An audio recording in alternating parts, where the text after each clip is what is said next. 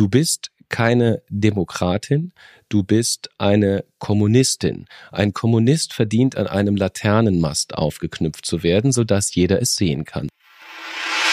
Die Angst ist natürlich, dass dort nicht nur Ziele für einen möglichen Angriff markiert werden, sondern dass es möglicherweise auch zu einer Vergeltungsmaßnahme kommen könnte.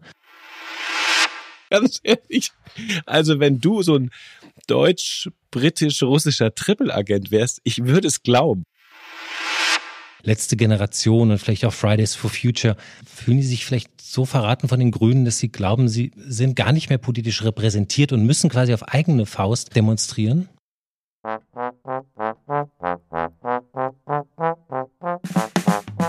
Tage wie diese. Das Wochenwichtigste aus Politik, Gesellschaft und Kultur. Jo Schück und Alex Bräucher fragen sich, was eigentlich gerade los ist. Ja, schön, dass ihr uns wieder gefunden habt hier bei Tage wie diese. Wir wollen ja jede Woche nicht nur das Wochenwichtigste mit euch besprechen, sondern auch die großen Debatten hinter den News für und mit euch besprechen und hier auch vertiefend durchgehen. Wir, das sind Jo Schück und Alex Bräucher. Und da sind wir auch schon mittendrin. Genau, guten Tag auch. Ich habe mich gerade noch am Ingwertee verschluckt. Verzeihung. Heute ist ja auch der 11.11. .11. Karneval. Bist du Karnevalfeier? Nein, bin ich nicht. Du? Ich bin's auch nicht. Verdammt. Mhm. Damit stirbt das Thema Karneval an dieser Stelle. Naja, dann gehen wir doch gleich zum Wochenwichtigsten. Absolut. Das Thema der Woche. Ja, das Thema der Woche sind, wie sollte es anders sein, die Midterm Elections in den USA. Jo, du bist ja gerade in die, wie es so schön heißt, gespaltenen Staaten von Amerika gereist, äh, warst vor Ort. Wir alle haben jetzt die Ergebnisse gesehen der Midterms, da wollen wir jetzt nicht mehr drüber eingehen, nicht mehr die Fakten hier wälzen, das habt ihr jetzt überall schon gehört.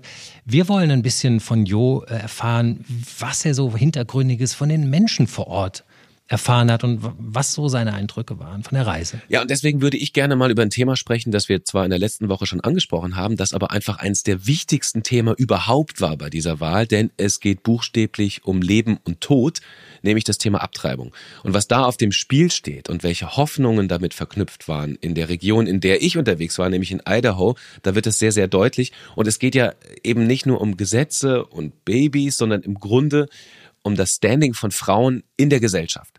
Also gibt es zum Beispiel Diane. Diane ist eine ganz äh, spannende Figur. Sie ist äh, 40, alleinerziehende Mutter, hat so einen typischen Ausbeuterjob bei Uber Eats. Und Diane, wie so viele Menschen in ihrem Alter, ist tendenziell auf der Suche nach einem Partner. Ne? Wie gesagt, sie ist alleinerziehende Mutter. Mhm. Und da, das Spannende war, sie hat mir ihren Tinder-Chat gezeigt. Und ähm, sie hat also sich Sie hat sich mit einem, sie hat sich mit einem Mann äh, also hin und her gechattet und sie haben, wie das halt so üblich ist bei Tinder, ne? Man tauscht sich so ein bisschen aus, gab ein paar coole Sprüche. Sie sagt, wunderbar, innerhalb von zwei Tagen hat er mir noch keinen Dickpick geschickt, also ist er schon mal sich qualifiziert für mehr. Ja. Und dann wurde es tatsächlich auch irgendwie lustiger und dann auch ein bisschen mhm, mhm. erotischer. Die beiden wollten sich treffen. Und im Zuge dieses, wo treffen wir uns jetzt eigentlich, kam heraus, dass sie wenn überhaupt politisch, dann also auf keinen Fall Trump-Fan ist und dann vielleicht eher Richtung Demokraten tendiert. So ganz vorsichtig hat sie das auch geschrieben. Mhm. Ähm, und dann darauf hat er geantwortet, ähm, ich zitiere das mal kurz, aus diesem Tinder-Chat, ich habe es hier vorliegen, du bist keine Demokratin, du bist eine Kommunistin. Ein Kommunist verdient an einem Laternenmast aufgeknüpft Oha. zu werden, sodass jeder es sehen kann. Als Exempel für andere. Das ist, sagt er, was alle Amerikaner glauben und wofür sie sterben würden. Also Diane sucht in dem konservativen Idaho einen Mann und bekommt eine Todesdrohung. Das ist die Lage mhm. für viele Frauen, die in diesem Land, in, in diesem Staat oder in dieser Region eben nicht konservativ sind und nicht mhm. mit einer Trump 2024 Mütze durch die Gegend laufen, keinen Pickup-Truck fahren. Mhm. Und das fand ich ähm, wahnsinnig erschreckend. Diane hat mir auch erzählt, sie hat noch nie persönlich einen Mann getroffen, der gesagt hat, Feminismus, also Gleichberechtigung von Mann und Frau, ist grundsätzlich eine gute Sache. Noch nie in ihrem ganzen Leben hat sie einen Mann getroffen, der sowas sagt. Also mhm. im Internet gesehen hat sie schon mal einen, aber das ist doch ähm, wirklich bezeichnend. Und ich meine, ich fand das deswegen auch so spannend, weil wir jetzt alle ganz viel über Katar reden und, und, und über Iran, äh, alles natürlich wichtige Themen. Aber in einer der größten und wichtigsten Demokratien der Welt haben Frauen auf, eine, auf einem ganz anderen Level natürlich ähm, eine ganz ähnliche Stimmung und eine ähnliche Angst und eine ähnliche Befürchtung vor diesen Männern, die auch, sagen wir mal, Feminismus und oder Abtreibung hm. als politisches Kampfmittel missbrauchen. Unfassbar, dass das also heutzutage noch in einer sogenannten Demokratie äh, möglich ist, dass äh, vor allen Dingen Männer über Frauenkörper entscheiden und äh, immer noch sozusagen der Frauenkörper politisiert wird und unterdrückt wird. Ähm, da würde man doch Amerika eigentlich auch eine, eine feministische Revolution wünschen. Ja, das wollen ja tatsächlich auch manche Demokraten ja. und das, da kommt ja auch wieder der Backlash zurück. Aber ich habe ja noch mehr Frauen getroffen, auch Frauen, die sich mhm. so ein bisschen ähm, engagieren in oder Aktivistinnen sind ja. in Sachen Abtreibungsrecht, weil man muss dafür zusagen, in Idaho, einem der konservativsten Staaten, herrscht eins der restriktivsten Abtreibungsrechte überhaupt. Äh, einige Volksentscheide jetzt auch bei den Midterm-Wahlen haben ja äh, ganz klar gesagt, die viele Menschen äh, wollen ein liberaleres Abtreibungsrecht haben. Selbst in konservativen Staaten wurden so Volksentscheide durchgeführt und da gab es eine Besserung. In Idaho ist überhaupt keine Aussicht auf Besserung. Mhm. Im Gegenteil, die Gesetzgeber in Idaho planen sogar ein Gesetz, das Abtreibung nicht nur unter Strafe stellt für alle, die es mitmachen oder auch durchführen, sondern sie wollen Abtreibung mit Mord gleichsetzen. Ja. Und ähm, in dieser Gruppe von den Aktivistinnen habe ich zum Beispiel ähm, Anne getroffen. Anne ist eigentlich konservativ aufgewachsen und an diesem, an diesem Punkt äh, ist ihre Familie zerbrochen. Sie hat mit ihren, mit ihren Leuten seit sechs oder neun Monaten nicht mehr gesprochen. Ne? Also sie kann mit ihren Eltern nicht mehr reden, weil sie eher pro Abtreibungsrecht ist, wie ne? My Body, mhm. My Choice. Das ja. können die Eltern nicht verstehen. Damit ist die Familie quasi, die gibt's so nicht mehr, wie es es früher gab. Ich würde mich fragen, was, was Männer sagen würden, wenn, wenn weibliche Politikerinnen auf einmal ihnen vorschreiben würden, was sie mit ihrem Körper zu tun haben und zu machen haben oder wann sie sich äh, wo operieren oder nicht operieren lassen dürfen. Also unfassbar, dass es ein, dass sowas heutzutage noch geht. Was mich wirklich wütend macht, ist diese Unlogik dahinter. Es gibt keinen, es gibt, es ist ja eine völlig willkürliche Festlegung von ein paar mächtigen Männern zu sagen, wir nehmen jetzt eine Bevölkerungsgruppe, nehmen wir mal die Frauen und die dürfen weniger als die Männer es dürfen. Also es, es gibt dafür keine biologischen, keine wissenschaftlichen, ja. keine, überhaupt keine Begründungen. Ja. Es ist einfach eine einfache Willkür, ein reiner politischer Machtkampf ist das. Da geht es auch nicht um Kinder oder nicht Kinder kriegen. Und das Ende und das Ende vom Lied ist, dass äh, dann äh, Anns Freundin Ramona gesagt hat, ja, sorry, ich kann hier nicht mehr bleiben, weil sie jeden Tag Angst hat. Angst um ihre körperliche Unversehrtheit. Und das ist natürlich ein, ein Armutszeugnis für einen demokratischen Staat, wenn Menschen sagen, ich habe so viel Angst, ich muss in ein anderes Bundesland ziehen. Ne? Also es wäre so, wie wenn mhm. du in Bayern wohnst und sagst, sorry, mhm. es ist, ich habe wirklich körperliche Angst, ich muss jetzt nach Hessen ziehen. Ja, wirklich. Kann man sich nicht vorstellen. Ja. Und ich muss auch sagen, es erinnert mich auch so ein bisschen natürlich, also wenn wir hier den Bogen zu einer, unserer letzten Folge nochmal machen müssen, können, äh, an den Iran. Also letztendlich gehen dort Menschen auch auf die Straße, weil sie unterdrückt werden von, von religiösen Führern. Ähm, wir haben letzte Woche ja mit Düsen Tekal darüber gesprochen. Wer mag, kann ja auch nochmal reinhören. Und wir wollen auch gerne nochmal daran erinnern, dass wir die Proteste unterstützen und aktiv und ähm, in, in der Diskussion halten wollen. Also bitte helft mit, tut alles dafür. Krieg und Frieden. Krieg und Frieden. Ja, jetzt haben wir kurz darüber gesprochen, was die, ähm, was die Amerikaner eigentlich äh, in ihrem eigenen Land so zu tun haben. Aber natürlich hat Amerika auch ganz viel mit Europa und Deutschland zu tun. Und ein großes Thema ähm, ist natürlich, wie verhält sich ähm, der Senat in den USA auch bezüglich, äh, in Zukunft bezüglich der Ukraine. Die genau. Republikaner haben schon angekündigt, wir werden da keinen Blankoscheck ausstellen für die Ukraine. Jetzt ist es immer noch ein bisschen unklar, was das eigentlich die politische Gemengelage in Zukunft bringt in den USA. Aber natürlich hat sie Auswirkungen auch auf das Verhältnis zur Ukraine. Ja, und da will ich dir auch kurz eine andere Sache erzählen. Ich war am Wochenende in Oslo und da ist was Eigenartiges passiert, nämlich obwohl wir aus Berlin eingereist sind, ähm, wurden unsere Pässe und alle Pässe aus dem Flugzeug extrem stark kontrolliert. Und zwar wirklich manuell wurde das, wurde das Hologramm überprüft, ging's Licht gehalten von den Grenzern. Und es wurde wahnsinnig intensive Personenkontrolle gemacht. Ja, aber sag mal, Alex, jetzt waren wir gerade in Idaho, äh, dann sind wir über die Ukraine und jetzt bist du auf einmal in Oslo gelandet. Was hat denn jetzt das eine mit dem anderen zu tun? Ja, pass mal auf, ganz einfach. Das ist ja so. Norwegen hat ja ganz große, ganz große Teile der Gaslieferungen, die vorher aus Russland kommen, äh, europaweit ersetzt. Ne? Die haben ja große Gas- und Ölfelder. Und warum diese, diese Grenzkontrollen so interessant waren, war, man hat eine ganze Menge russischer Spionen in letzter Zeit festgenommen, die mit Drohnen oder mit Kameras militärische Anlagen, kritische Infrastruktur, zum Beispiel auch Ölbohranlagen fotografiert haben. Einige von denen hat man gefasst. Man kann sich ja vorstellen, dass es ein paar mehr gab, die man nicht gefasst hat. Unter anderem wurde auch der Sohn eines Putin-Vertrauten äh, gefasst mit einer Drohne bei der Ausreise und Speichermedien voller äh, Fotos von militärischen Sperranlagen. Und wenn man sich natürlich darüber im Klaren ist, dass russische Spione nicht aus Russland einreisen, weil übrigens natürlich auch im Rahmen der Sanktionen die Einreise aus Russland nicht mehr gestattet ist, reisen die natürlich über andere Länder ein. Und wie ja bekannt ist, ist ja auch die russische Botschaft in Berlin ein Zentrum der russischen Außenpolitik in Europa und auch seine Spionenhochburg, wurden wir also richtig auf Herz und Nieren überprüft. Das heißt, du wurdest für einen, einen, einen Deutsch russischen Doppelagenten gehalten. Ja, genau, nur ich. Nein, das ganze Flugzeug wurde überprüft und äh, meine Freundin und ich, wir sind gemeinsam gereist und sind ganz gut durchgekommen, aber andere Leute wurden stärker kontrolliert. also liebe Zuhörende, guckt euch doch mal äh, kurz das Profilfoto von Tage wie diese an. Ne? Der Mann mhm. links, das ist Alex und ganz ganz ehrlich, also wenn du so ein deutsch-britisch-russischer Triple-Agent wärst, ich ja. würde es glauben. Ne? Also ja. der Typ rechts auf dem Bild, es ist so ein äh, Schnuffi, Buffy, Jung, Jungdungs, aber der links, der sieht wirklich aus wie so ein deutsch-britisch-russischer mhm. Triple-Agent. Ich bin's. Oder Jeremy Fragrance hat auch mal jemand geschrieben. Du könntest auch Jeremy Fragrance Lookalike sein. Oder eins von beiden bist du.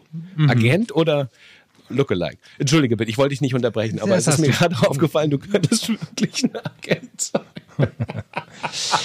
ja, also pass auf, was nämlich da eigentlich der Hintergrund ist, ist natürlich, äh, die, die Angst ist natürlich, dass dort nicht nur Ziele für einen möglichen Angriff markiert werden, ne? also mit, an den Ölbohranlagen, an den, äh, an den Flughäfen, sondern dass es möglicherweise, und das ist hier die große Angst, auch zu einer Vergeltungsmaßnahme kommen könnte für das Sprengen der Nord Stream-Röhren.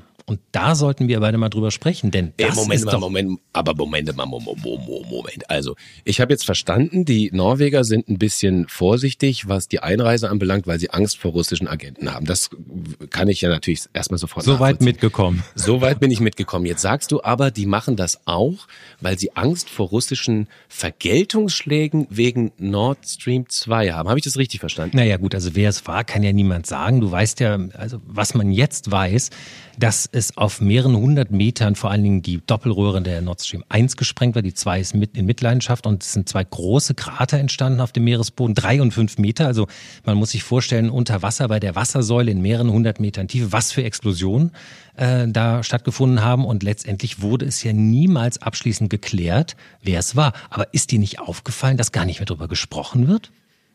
Doch, das ist mir tatsächlich aufgefallen. Beide ist, Parteien haben sich gegenseitig, die Russen haben uns beschuldigt, äh, wir haben die Russen beschuldigt, aber letztendlich muss man sich ja fragen, wer hat was davon und warum hätten die Russen ihr eigenes Material zerstören sollen? Ich glaube, am Ende war es vielleicht Olaf Scholz, weil er keinen Bock mehr hatte, über Nord Stream 2 zu reden. So, und am Ende waren es vielleicht ausführend jemand anderes, aber möglicherweise war es ja auch mit Billing der Bundesregierung geschehen. Denn es gibt ja noch eine dritte Theorie, die lautet nämlich, möglicherweise wurden die Röhren auch zerstört, weil sie auch eine Gefahr für die Bundesrepublik darstellen können, weil man ja durch Röhren, die letztendlich über Gasspeicher in jeder Wohnung landen, auch andere Dinge als Gas leiten könnte. Giftiges Gas, Nervengifte, was auch immer. Entschuldigung, aber du hast gerade die Theorie aufgestellt, dass eventuell Bitte? die Russen über die Nord Stream Pipelinen in meinen eigenen Haushalt kommen können. Ich heize ja auch mit Gas und dass sie dann äh, Gas einfließt, also Nervengas in meine Heizung einfließen also, lassen können. Das klingt doch ein bisschen weit hergeholt schon, oder nicht? Die Theorie ist ja nur, dass darüber gesprochen wird und vielleicht auch hinter vorgehaltener Hand, dass es möglicherweise auch mit Billigung der Bundesrepublik im Hintergrund geschehen ist und möglicherweise ausgeführt wurde von einem anderen Akteur. Also ich, äh, ich beim besten Willen, ich kann nicht wirklich sehen, was Russland für ein Interesse haben sollte, seine eigenen äh, Transportpipelines, die es auf eigene Kosten erstellt hat, zu zerstören. Möglicherweise ist das auch irgendwie so eine irre Idee von Putin, aber ehrlich ja, gesagt Unsicherheit muss man schüren ähm, ähm, wie, wie du sagst, also, also selber machen und dann nachher behaupten, wir wurden angegriffen und jetzt können wir Vergeltungsschläge ausführen, also wie sie es ja jetzt auch in der Ukraine in verschiedenen Kriegsgebieten schon gemacht haben und behauptet haben, wir wurden angegriffen, wir müssen jetzt, wir müssen jetzt, das war ja überhaupt der Grund für den Angriffskrieg mhm. auf die Ukraine, dass sie gesagt haben, wir müssen uns jetzt wehren gegen die mhm. bösen Nazis, die uns überfallen wollen. Das könnte natürlich bei Nord Stream, halte ich zumindest für sehr plausibel, auch genauso gewesen sein, dass sie einfach selber das Ding in die Luft jagen, weil sie wissen, äh, das war jetzt leider eh eine Totgeburt, dieses Ding. Nach den ganzen Diskussionen der letzten Jahre mit diesem Krieg ist jetzt vorbei. Also mhm. schüren wir ein bisschen Unsicherheit äh, und alle, alle wissen nicht so genau, wer es jetzt eigentlich war. Und dann können wir immer noch behaupten, wir brauchen jetzt, müssen jetzt einen Vergeltungsschlag machen. Das halte ich für eine plausible Geschichte. Ähm, Alex, was mhm. mich ja natürlich auch interessiert, wenn du schon in Oslo bist und du hast ja die Geschichte auch erzählt, um, ne, also als Zeichen dafür, dass sich offenbar was änderte bei so Grenzkontrollen. In Deutschland, mein Eindruck, kriegt man ähm, außer in den Nachrichten, außer in den Medien, in den vielen Diskussionen, persönlich im Alltag ja gar nicht so viel mit, dass gerade nebenan Krieg herrscht, muss man ja auch mal ehrlicherweise sagen. Also wenn man nicht gerade äh, zum Beispiel irgendwo hinreist, kriegt man ja vom Krieg im Alltag gar nicht viel mit. Äh, wie ist denn das in Oslo? Also wenn man da unterwegs ist, haben die Leute da Angst oder wie ist das? Ja, also erstmal will ich dir da widersprechen. Aus meiner Sicht ist es schon sehr deutlich bei uns. Also ich denke, da ist immer noch die Angst auch von einem atomaren, von einer atomaren Bedrohung. Wir haben in der letzten Folge auch darüber gesprochen, dass Deutschland den Raketenschirm anschaffen möchte. Sicherlich auch nicht ganz ohne Grund. Und dann denke ich, merkt es jeder im Portemonnaie, oder? Also jeder hat eine unglaubliche Erhöhung der, der Preise. Norwegen, und jetzt den Bogen zu schließen, Norwegen steuert ja einen großen Teil unserer Versorgungssicherheit. Insofern ist eine Bedrohung der, Nord, der, der, der Ölfelder in, in Norwegen eine direkte Bedrohung unserer Versorgungssicherheit in Europa. Und ähm, ja, also dort in Norwegen ja, hat man. Natürlich, natürlich, aber also das, was du jetzt gerade erzählt hast, ne, die Angst vom, vom russischen Spion, ne, die habe ich jetzt in Deutschland noch nicht gespürt. Und das, was mich, was mich interessiert, ist, wenn du da in, in Oslo durch die Straßen läufst, äh, spürst du da irgendwie so eine, so eine Verunsicherung, oh, könnte das ein Russe sein oder das ein Russe sein, was wird als nächstes passieren? Nee, so ist das, es nicht. Wie gesagt, das spüre ich, spüre ich in Deutschland. Nein, nicht. so, so ist es nicht. Die sind natürlich ein ganz freundliches Volk und so hat man es nicht, aber man merkt schon, die Grenzkontrollen sind stärker und wenn ich da auch ganz kurz mal dazu sagen darf, Russland hat Norwegen auch im, im Nachgang sehr gedroht, weil jetzt einige Spione festgenommen wurden. Und Norwegen hat das sehr kühl beantwortet und gesagt, sie würden sich gar nicht einschüchtern lassen. Zur Erinnerung, Norwegen ist nicht in der EU, aber NATO-Mitglied. Gleichzeitig hat der Verteidigungsminister Norwegens gerade jetzt just auch daraufhin äh, gesagt, sie wollen den Verteidigungsetat ganz massiv um 10 Prozent, das ist wirklich viel, anheben, um sich sozusagen auch gegen Russland zu wappnen. Also ich denke, das hat sehr viel mit uns zu tun und auch wenn wir vielleicht die russischen Spione in Deutschland nicht auf jeder, jede einzelne Person spürt, wissen wir doch, was die russischen Spione auch gerade bei uns in Berlin anrichten, oder? Wir, da wurden da wurden Dissidenten umgebracht, da wurden Kritiker vergiftet. Ähm, also ich denke, vor Ort sind sie auf jeden Fall. Der Aufreger der Woche. Der ist eindeutig, der heißt Alex Bräucher Klimasau.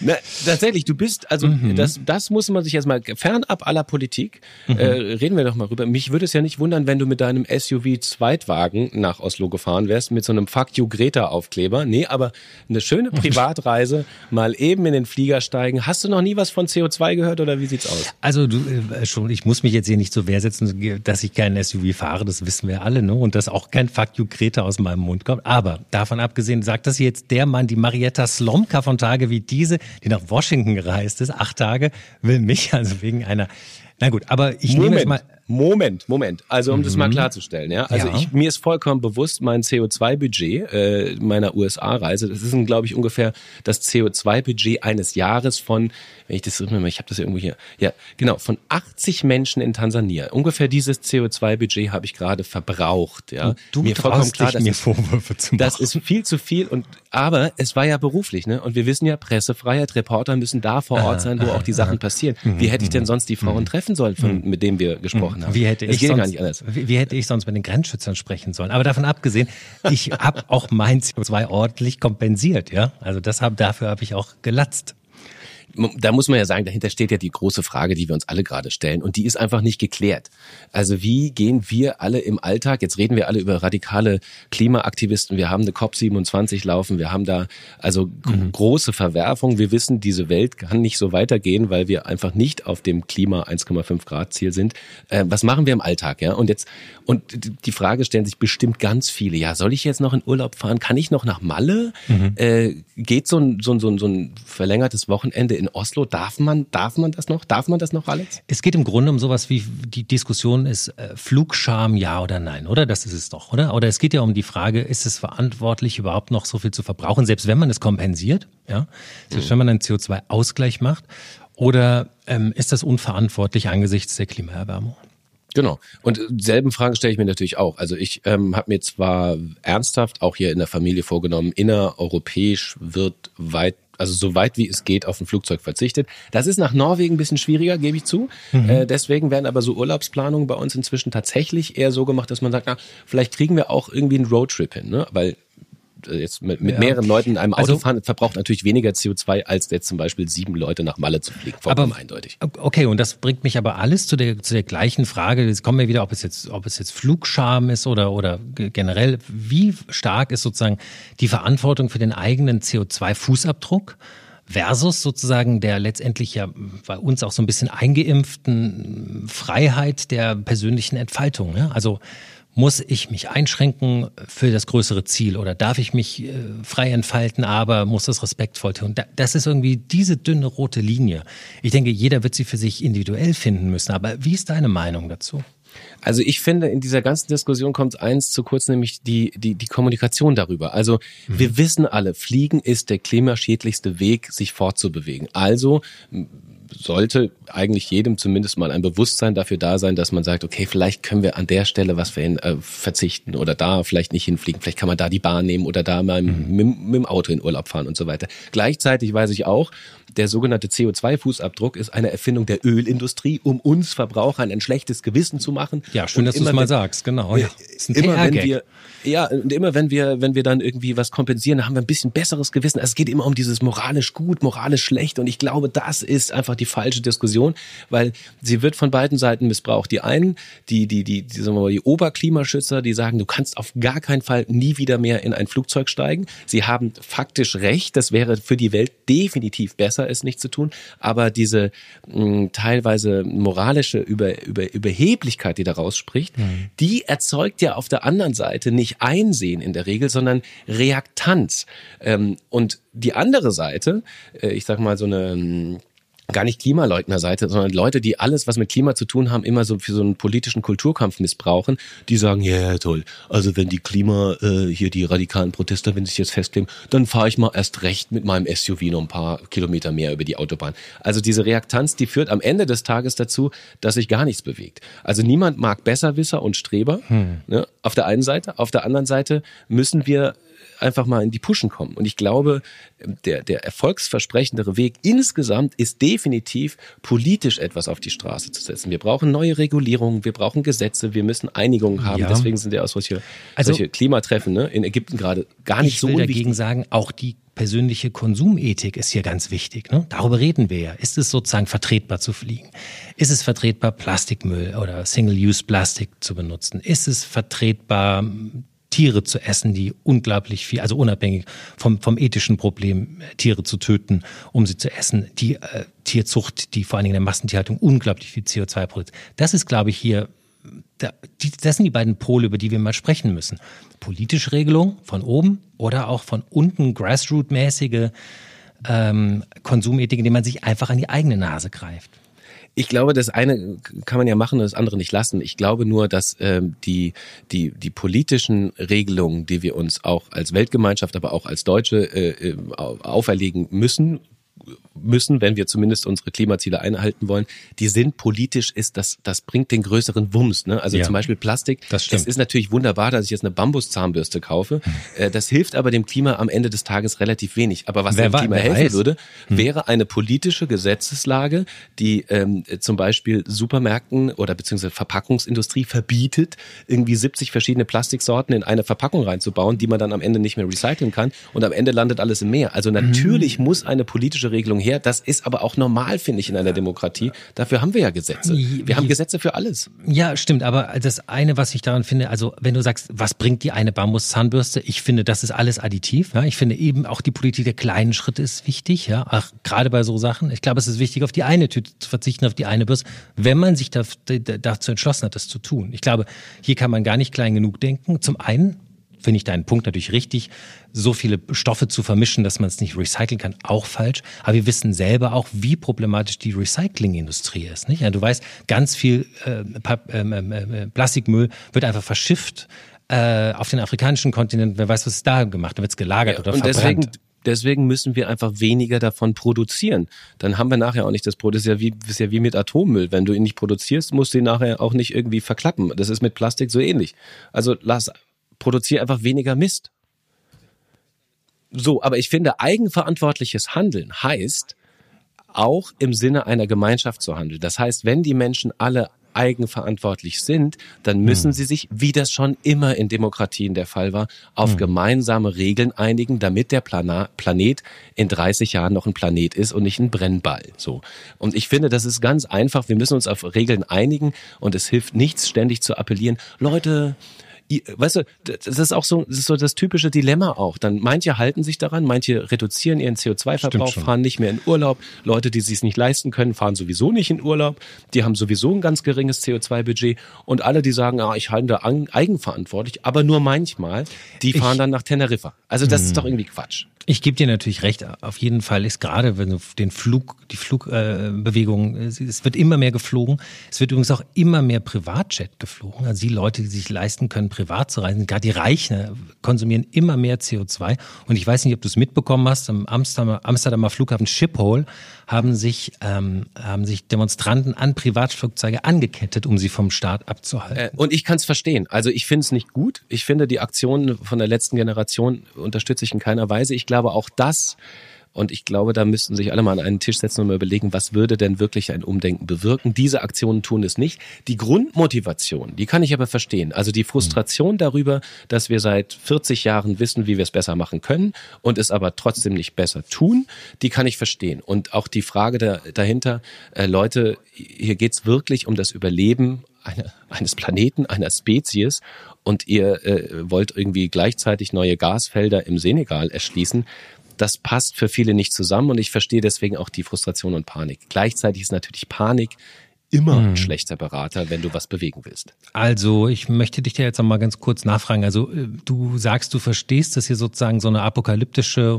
mit Dringlichkeit vorgebrachte apokalyptische Warnung sozusagen artikuliert wird von den, von den Demonstranten? Nein, nein, ich glaube, dass das, äh, ich habe das Gefühl, heute willst du mich mit Absicht missverstehen. Nein, was ich sagen wollte, der Treiber, Panik, Klammer auf, Apokalypse, Klammer zu, ist immer ein falscher Berater. Von mhm. daher, das kann ich nicht nachvollziehen. Ich verstehe okay. die Frustration, ähm, die, in, quasi die ganz am Anfang, die Grundprämisse. Leute, die sagen, okay, wir sind zu langsam, es wird äh, schlimmer werden, wir werden Menschenleben äh, verlieren, das ist blöd, wir müssen was tun und wir wollen jetzt der Politik irgendwie auf die Füße treten. Das verstehe ich. Ich halte nur die Mittel der Wahl für absolut falsch. Dann möchte ich kurz mit dir genau darüber sprechen. Das ist nämlich interessant, weil du hast gerade gesagt, du konntest es verstehen, dass sie sich anketten und sagst jetzt, du findest die Mittel der Wahl nicht ganz richtig. Ich will dir mal dazu eine Sache kurz erzählen. Du erinnerst dich daran, dass sich jetzt auch einige Demonstranten ja momentan Kunstwerke als, als Demonstrationsobjekte ausgesucht haben, sich dort ankleben, Suppe draufgießen. Ich war zum Beispiel selber noch im äh, Barberini-Museum in Potsdam und habe mir die große Impressionistenausstellung angeguckt und eine Woche danach, wirklich eine Woche danach, äh, wurde dort das 111 Millionen teure Monet-Bild der Heuschober mit Suppe beworfen und die Demonstranten haben sich angeklebt. Du kennst den Fall, er ist ja. durch die Presse gegangen als ich da war, war es so, ich bin mit einem mit einem, mit einem Parker reingegangen und habe hin und wieder in meine Taschen, in die tiefen großen Taschen gegriffen, um zu fotografieren, ja, wie man das halt so macht. Also, ne? Als Triple-Agent, ja. Als Triple-Agent habe ich habe ich habe ich äh, die Ziele ausgespäht für den nächsten großen Kunstraub, ja. Genau. Und da kam jedes Mal eine Aufseherin und hat ganz genau geguckt, was ich da mache. Und da haben wir noch gelacht und haben gedacht, hm, ganz schön überspannt. Aber eine Woche später war es soweit. Und glücklicherweise ist dort ja wirklich Glas vor dem Bild gewesen und nur der Rahmen wurde leicht beschädigt. Für viele ist das noch nicht leicht. Aber lass uns doch mal darüber sprechen. Lass uns doch mal sprechen über Protestformen, über diese neuen radikalen Protestformen und wie du dazu stehst. Also Ganz kurz, hier die Gewissensfrage, Joschuk. Zeit darüber. Ja, ja, genau, Joschuk. Jetzt haben wir, du hast gesagt, Anketten an Privatflugzeuge, okay, was ist denn die bösen Reichen, ne? Mhm. Und jetzt die Frage, was ist mit Kunstwerken besudeln? Geht jetzt auch du. nicht. Also, Aha. wie ich es schon gesagt habe, ich, äh, die, ich kann die Motivation verstehen, ja. ich kann die Mittel der Wahl nicht verstehen. Denn, ähm, also, was will ich erreichen? Ich möchte ein Umdenken erreichen. Darüber haben wir eben auch schon gesprochen. Wir, die Diskussionen sind ja alt. Wie, wie erreichten wir ein Umdenken mit mehr mhm. äh, Information, mit mehr Transparenz, mit besseren Gesetzen? Alles Mögliche ist möglich. Jetzt gibt's die radikalen Protestformen und das, was mhm. gerade, was wir ja gerade sehr deutlich sehen, ähm, in, in der also im überwiegenden Teil der Bevölkerung erreichen diese Protestformen vor allem wieder mal Reaktanz. Die Leute regen mhm. sich über diese Protestler auf. Sie reden nicht mhm. über Klimaschutz. Aber das Leute, wollen sie ja auch. Das ist das erklärte Ziel. Das muss ja, man ja sehen. Das erklärte Ziel ist aber Planetrettung und das erreichen sie damit nicht. Also wenn das ich den Planeten retten will, dann ist es vielleicht keine gute Idee, Kartoffelsuppe auf Bilder zu schmeißen. Moment, das aber das, das erklärte Ziel ist, Publicity zu bekommen und gehört zu werden. Und diese Radikalität in der Ausdrucksform ist, ist das der Grund, äh, Publicity zu bekommen. Wir erinnern uns alle, ja. Ja, aber sie erreichen, äh, Entschuldigung, aber sie erreichen Publicity, sie erreichen Aufmerksamkeit, aber Reaktanz damit. Sie erzeugen, äh, sie erzeugen nicht äh, ein, ein Umdenken. Sie, am Ende wollen sie ja den Planeten retten. Ich will damit ja. sagen, mit Kartoffelsuppe werden sie den Planeten nicht retten. Es ist mhm. vollkommen eindeutig. Ich will sagen, mhm. die Mittel der Wahl sind die falschen Mittel der Wahl. Das ist alles, was, also ich versuche es jetzt logisch zu durchdenken. Ich will den Planeten retten, mhm. ich mache eine Aktion. Die Aktion mhm. erzeugt Reaktanz in der Bevölkerung, das heißt, die Leute sind gegen mich, mehrheitlich gegen mich. Damit habe ich mein Ziel nicht erreicht.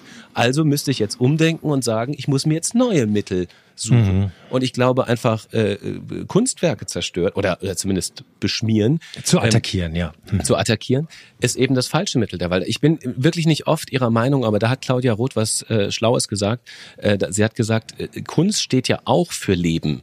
Äh, wenn die Klimaaktivistinnen wirklich sich um das Leben in Zukunft scheren, warum spielen sie dann Leben mhm. gegen Leben aus? Also ich finde, das, mhm. das ist wirklich, das ist mir auch ist mir auch irgendwie im, im Subtext nicht klar, warum ja. jetzt ein Kunstwerk irgendwie ein schlauer Angriffspunkt sein sollte. Aber weil wir hier jetzt natürlich auch nicht nur irgendwie äh, darüber reden wollen, dass Leute sich darüber aufregen, müssen wir auch vielleicht mal ganz kurz versuchen, in die Köpfe der Demonstranten zu gehen und sich sagen, ne, wie verzweifelt muss man sein? Wie sehr muss man wirklich glauben, die Apokalypse steht bevor, die, die Erde kann nur gerettet werden, wenn man zu solchen drastischen Maßnahmen greift. Denn das ist ja eigentlich schon von Fridays for Future äh, ausgehend sozusagen die, äh, die große Sorge dieser Generation, die Angst hat, dass die Herrschenden oder die aktuell an der, an der politischen Macht stehenden einfach nicht genug machen können, um ihren Planeten zu retten. Wie stehst du dem gegenüber? Ich weiß, du, wir beide wollen sicherlich nicht leugnen, dass es Klimaerwärmung gibt, aber ich meine, wenn da eine Generation Nein, wollen wir nicht leugnen. Ja, aber, aber deswegen lass uns doch mal darüber sprechen. Versuchen wir doch mal ein Verständnis dafür herzustellen. Ganz kurz mal in die Köpfe dieser Leute zu gehen, die, die glauben, das ist das einzige Mittel, was ihnen zur Verfügung steht, ihrer Dringlichkeit noch Ausdruck zu ähm, verleihen? Also ich habe einen von denen ja getroffen, äh, auch interviewt Aha. und habe versucht okay. tatsächlich die Motivation besser nachvollziehen zu können. Äh, das war derjenige, der sich in Dresden in der ähm, Gemäldegalerie ähm, mhm. angeklebt hat. Oh, ähm, okay. Und äh, der wurde dann abgeführt von der Polizei, hat jetzt auch schon diverse Nächte in, in, in Gewahrsam verbracht. Mhm. Ähm, und, und er hat, er hat also ich nach meinem, ich, ich denke mal, ich tue ihm da kein Unrecht, er hat Angst. Also er hat wirklich Angst. Er sagt, mhm.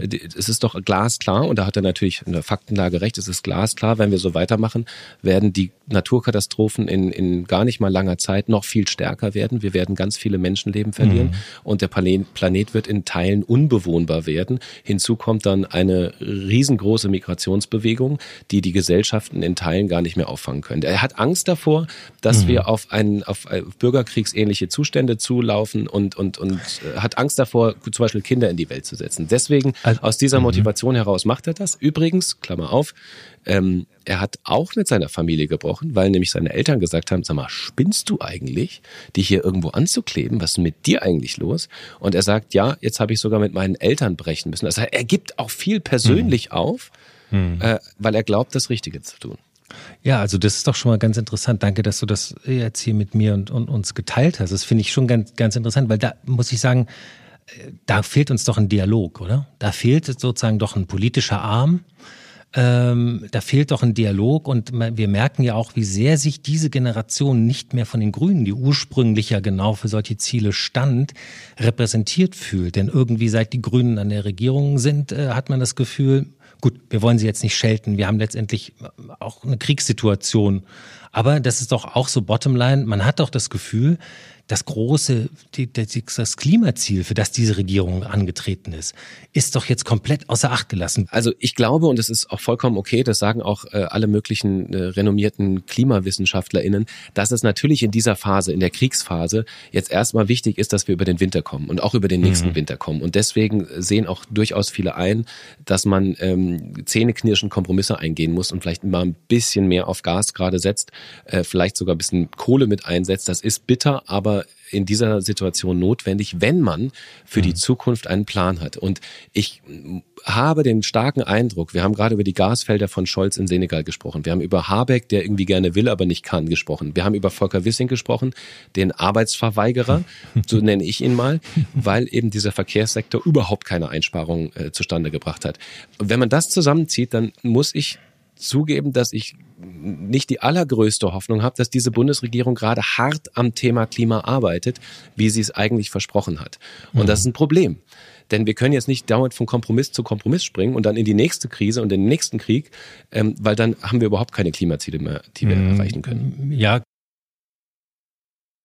grundsätzlich muss man aber auch sagen, wenn du jetzt so eine Schelte auf den Verkehrsbereich fest, man muss ja auch sagen, äh, Bewegung erzeugt äh, Wärme, äh, Arbeit erzeugt Wärme und überall, wo was gemacht wird, wird auch CO2 verbraucht. Die Bauindustrie zum Beispiel, ja, also als das Errichten neuer, neuer Häuser, was ja auch extrem wichtig ist, hier in Berlins Verschauung gerade ein ganz großes Ziel, das Errichten von, von Wohnungen, das erzeugt auch unglaublich viel CO2. Die Textilindustrie, die Klamotten, die wir tragen, ja, auch da, das, Fast Fashion ist ja natürlich ganz besonders böse, aber auch die verbraucht unglaublich viel CO2. Worauf ich eigentlich nochmal hinaus will, ist, hast du das Gefühl, die Grünen haben Teil ihrer Wählerschaft verraten oder haben sich vielleicht diese jungen Generationen von Extension Rebellion, letzte Generation und vielleicht auch Fridays for Future, haben sich diese Bewegung, fühlen die sich vielleicht so verraten von den Grünen, dass sie glauben, sie sind gar nicht mehr politisch repräsentiert und müssen quasi auf eigene Faust ähm, demonstrieren? Auf diese ja, radikale eindeutig. Art? Mhm. Also eindeutig. Ich glaube, das ist ja auch das, ich habe dir von dem äh, Menschen von der letzten Generation äh, gerade erzählt, ja. der sich eigentlich parteipolitisch auch engagieren wollte und gemerkt hat, er kommt da nicht weiter. Also ja, natürlich sind ähm, Teile äh, der, des Klimaaktivismus wahnsinnig enttäuscht, auch von der grünen Politik. Mhm. Ich glaube, die Grünen sind ähm, natürlich jetzt in, in der Regierungsverantwortung und müssen auf einmal viel mehr Kompromisse eingehen, als ihnen vorher lieb war. Unter anderem auch wegen, wegen FDP-Lern, die auch mit dabei sind. Wir sehen ja den Streit Lindner-Habeck, das ist ja schon fast ein geflügeltes Wort geworden. Und das bremst natürlich auch Ziele aus. Also ich, ich will der FDP im Grundsatz nicht unterstellen, dass sie nicht auch hart am Klimaschutz arbeiten will. Und das würde ich sogar auch einer SPD nicht unterstellen. Aber das, was am Ende an Ergebnissen bis jetzt rauskommt, mhm. äh, nach einem Jahr Ampel, ist einfach äh, mangelhaft, muss man ganz klar sagen. Und die Grünen hängen da so zwischen den Stühlen, können sich aber auch nicht richtig durchsetzen und das erzeugt Enttäuschung. Also jetzt mal von Klima weggesprochen, also hin zu, zu, zu einer gesellschaftlichen, gesellschaftspolitischen Einheit vielleicht, die man haben muss. Natürlich würden, ähm, würden wir uns mit solchen Protesten und Ankleben und Kartoffelsuppen und so weiter auch gar nicht lange beschäftigen müssen, würde man wirklich vorzeigbare Ergebnisse haben als Politik. Mhm. Die hat man nicht und das erzeugt wieder mal Pro also radikalen Protest. Wie gesagt, den muss man nicht gut finden, aber den kann man in der Motivation, in der Grundmotivation kann ich ihn verstehen. Okay. Ähm, weißt du, ich habe das Gefühl, eine Sache, die vielleicht auch noch für die Akzeptanz von Klimaschutz wichtig wäre, dass man es wesentlich sozialer gestaltet. Und da wäre ich jetzt zum Beispiel auch wieder bei dir, dass es politische Regelungsgrößen geben muss, Umverteilung und so weiter. Denn ich glaube, was ein, ein ganz großer Killer ist und quasi Klimakiller für die Akzeptanz, ist, dass zurzeit, und wir wissen natürlich, die Preissteigerungen sind nicht dadurch, dass wir so viel Photovoltaikanlagen aufgestellt haben, gekommen, sondern durch den Krieg. Ja?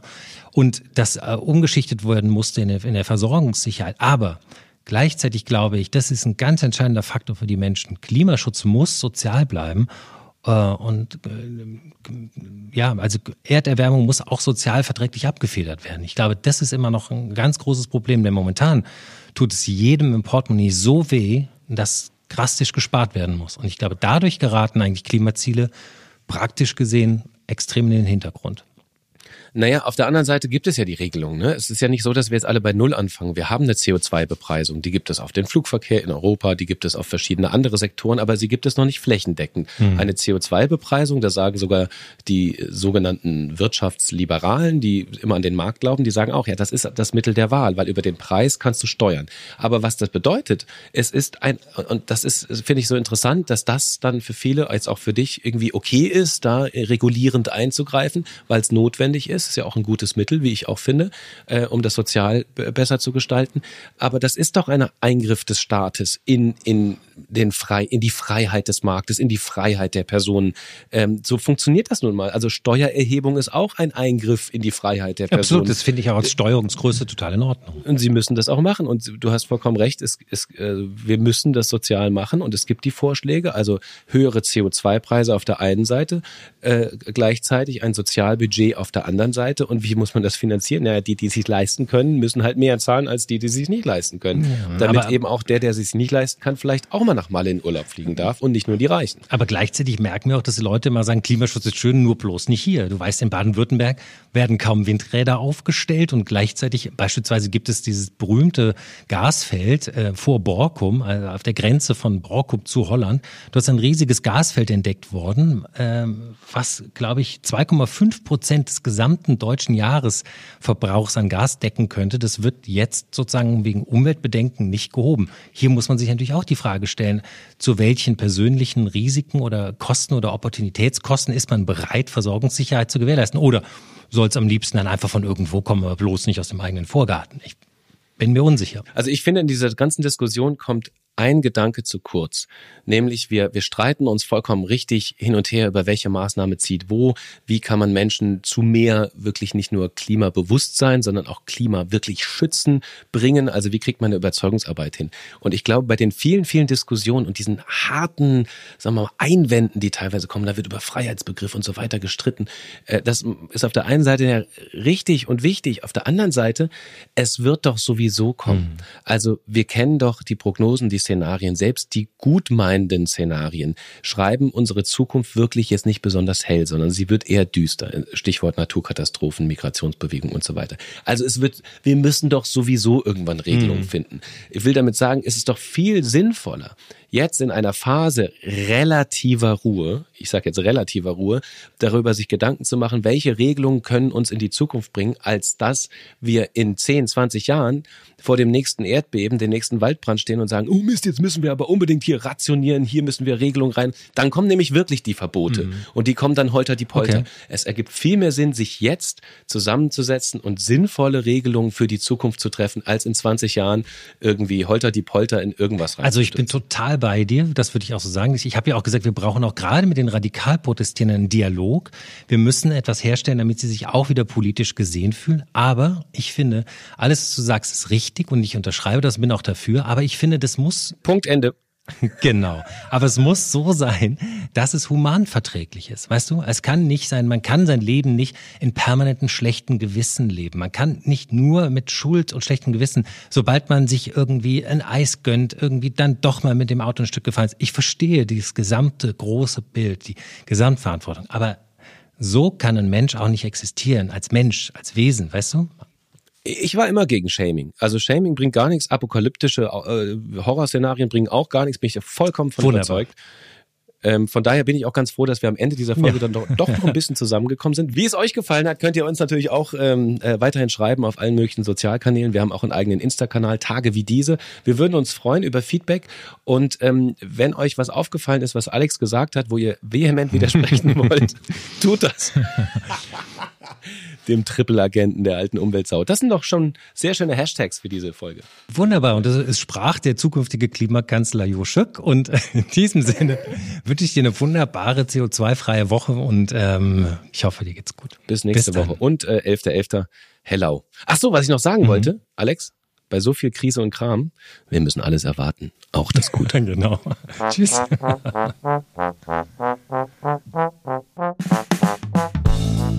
Tage wie diese mit Alex Bräucher und Jo Schück. Eine Produktion von M hoch 2.